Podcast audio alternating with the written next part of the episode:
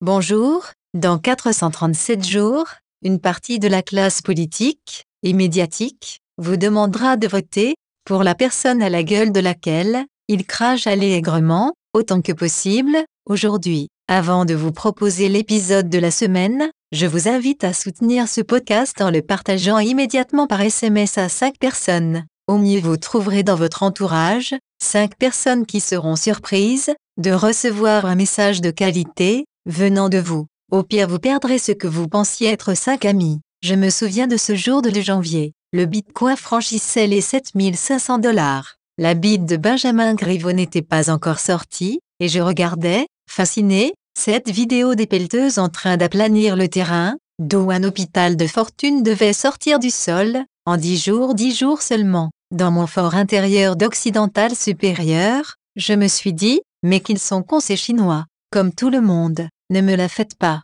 Les seules personnes qui ne se sont pas dit ça, sont Chinois. Dans mon fort intérieur d'être humain parasiste j'étais admiratif. À ce stade, peu importe qu'ils réussissent ou pas à sortir un hôpital, ils tentent, et ça, ça n'a pas de prix. Mon admiration pour les gens qui tentent, est totale. C'était à Wuhan, et cet hôpital était mis en place dans l'urgence, pour faire face à la manière folle dont se répandait un virus, dont on ne connaissait que peu de choses, si ce n'est son nom, le coronavirus. Un an après, Wuhan semble aller très bien, pas de confinement, pas de restaurants fermés. Enfin je dis ça, j'en sais rien, on ne les voit plus les images de Chine. Il doit bien y avoir une raison. Pas de nouvelles, bonne nouvelle, tout va bien. La manufacture du monde a repris du service. Le virus a mis par terre le capitalisme. Les pays dits développés sont encore en galère, avec des morts à l'appel, des contaminations à n'en plus finir, et des peuples indisciplinés,